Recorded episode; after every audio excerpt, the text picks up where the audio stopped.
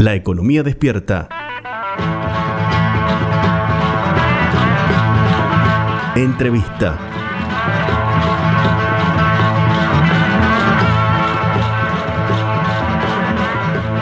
Estamos en comunicación telefónica con Alejandro Katz, editor, escritor, ensayista.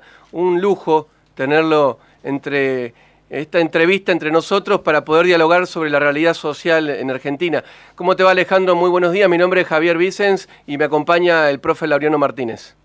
¿Qué tal Javier? ¿Cómo estás? Buen día, gracias por llamarme. No, gracias a vos por eh, darnos la oportunidad de conocer tus pareceres respecto a cómo llega la Argentina a esta previa electoral, cómo ha sido la campaña. Eh, ¿qué, ¿Qué te ha parecido lo que hemos vivido en estos meses? Bueno, a ver, eh, la verdad debo confesar que mi, mi análisis no difiere mucho de lo que se ha ido convirtiendo en el análisis más, más habitual, en este caso una campaña muy pobre, una campaña este, de, sin ideas, yo diría quizás una de las campañas más pobres desde el punto de vista eh, eh, de, los contenidos, pero también de las estrategias comunicativas o comunicacionales de, de, que regresó la democracia, eh, ha habido una, una manifiesta renuncia a distinguir la política del marketing. Eh, ha habido así como una, como una decisión que uno puede imaginar casi como una decisión colectiva y explícita en la que los actores de la política dijeron lo único que nos interesa es vender candidatos a la sociedad, no establecer un diálogo con la ciudadanía. Entonces hemos visto eh, hemos visto eh, spots, o no sé cómo llamarlos, en las redes sociales realmente vergonzosos, ¿eh? exhibiciones eh, de, mujeres mostrando sus pechos y hablando de, hablándole a los votantes que están calientes, este, mujeres exhibiéndose frente al Congreso, candidatos haciendo ejercicios físicos.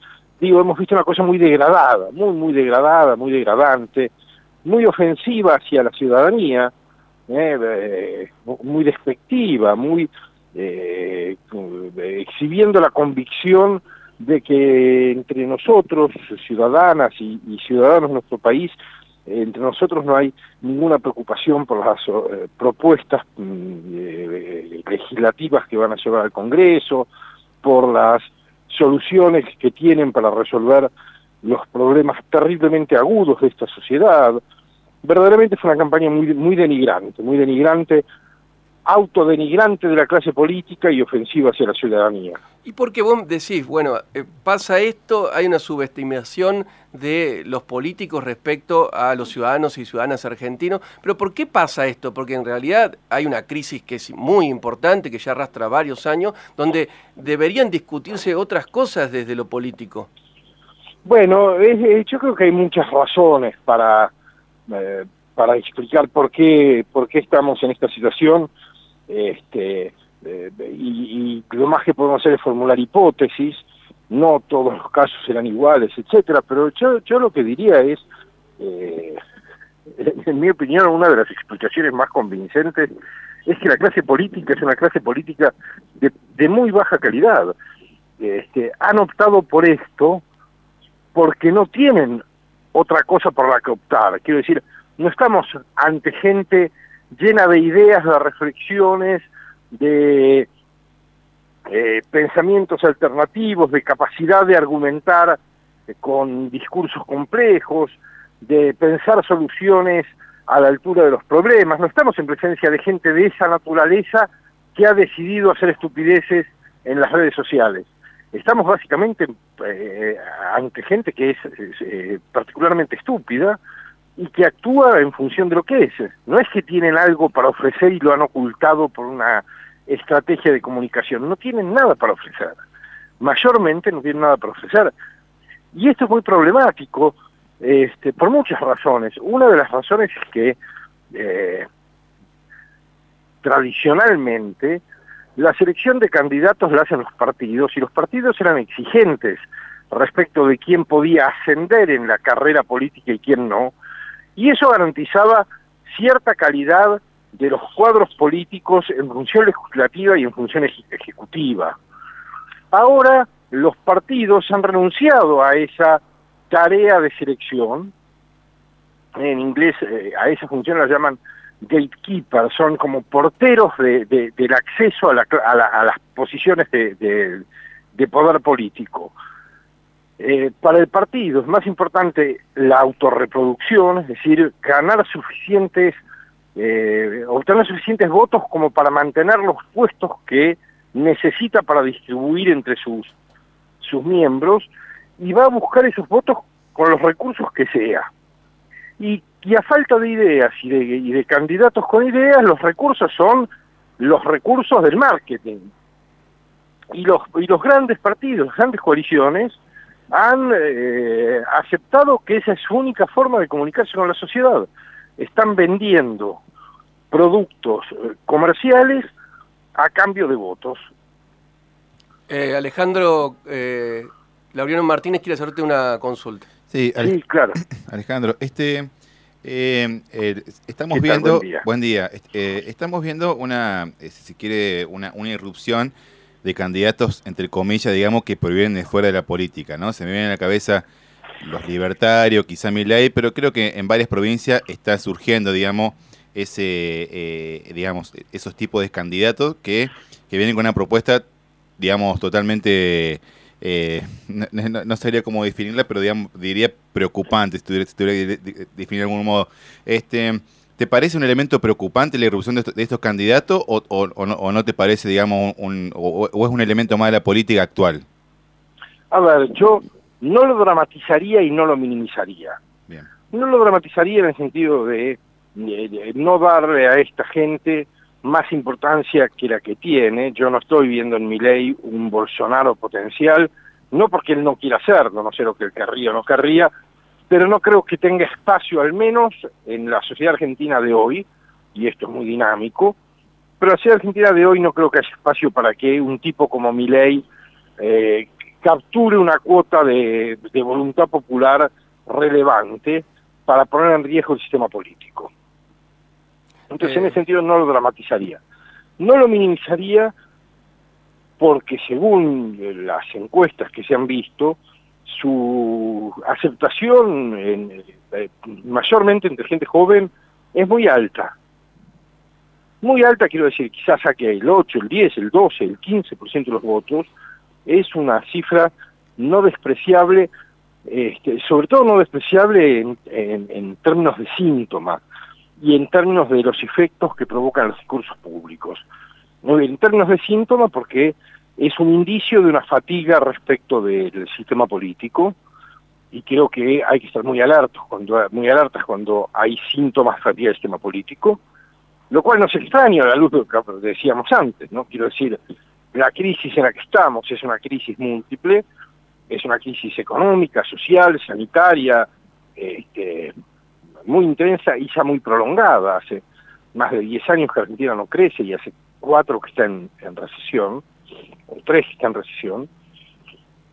Este, eh, esto explica que haya fatiga de la ciudadanía respecto de la oferta política, que ha mostrado no ser capaz de resolver estos problemas o de evitar que se agraven, pero a la, a la vez eh, es preocupante porque mi ley corre los discursos políticos hacia una derecha que es una derecha muy irracional, quiero decir, no es un centro derecha este, conservador pero pero eh, sofisticado, es una derecha que, que, que puede articular solamente dos ideas importantes, una es una idea que que, es eh, la de denostar al Estado y a las regulaciones en general, y otra es la de eh, incrementar las políticas securitarias, este,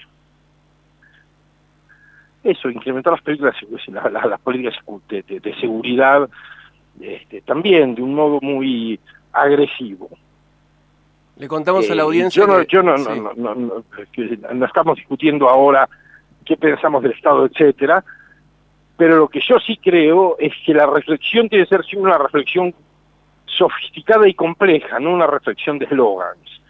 Y mi ley lo que tiene son eslogans que se vuelven atractivos para alguna gente y que han obligado o han propiciado que sectores de la política tradicional se vayan haciendo cargo de esos eslogans. Y a mí me parece que eso empobrece la discusión, la lleva a sitios en los que no debería estar.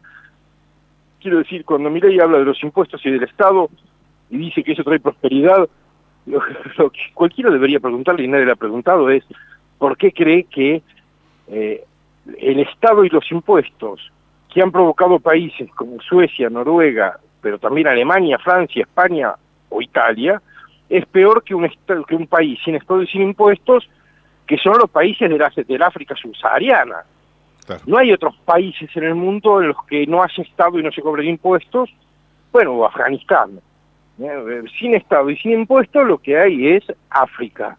Con Estado y con impuestos lo que puede haber, no necesariamente va a haber, pero lo que puede haber es eh, la socialdemocracia europea que tiene el mejor estándar de vida del mundo. Le contamos a la audiencia que estamos dialogando con Alejandro Katz. Ahora, vos hablas de la clase política y mencionás a la sociedad. ¿Cuánta responsabilidad hay de la sociedad en la clase política que tenemos? Bueno, se ha dicho mucho, se dice mucho que una sociedad tiene los políticos que merece o que produce. Evidentemente, este, la sociedad también tiene mecanismos de producción y de regulación de los discursos públicos y, tiene incidencia en el tipo de, clase gobernante, de grupos dirigentes en general, no solo políticos, que hay en, la, en el país. Pero, pero también es cierto que eh, también es cierto que eh, en distintos momentos de nuestra historia y de otras historias, las clases dirigentes se, desacoplan de la sociedad. Eh, dejan de estar eh, en un vínculo de representación o de cuidado o de obligación o de compartir un destino común. Y yo creo que eso está ocurriendo en Argentina yo no, le atribuiría eso a la sociedad que tiene este, muchos menos recursos para... para la, la sociedad tiene, tiene el voto y la voz. La voz es la protesta, este, el voto está limitado por la oferta, la oferta está regulada por quienes controlan el acceso, es muy difícil en Argentina eh, tener nuevos partidos, incidir en la vida de los partidos, el diseño institucional es cerrado, no es abierto, eso le da estabilidad al sistema, pero también explica que cuando eh, se, se, empieza a producir este desacople sea difícil eh, revertir la tendencia.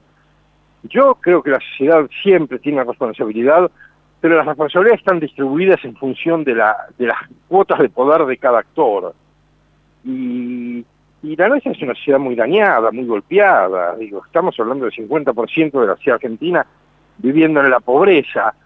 Este, cuánto, cuánto, cuánta responsabilidad por el, tipo de clase gobernante que tenemos se le puede atribuir a gente cuya principal preocupación es la sobrevivencia cotidiana.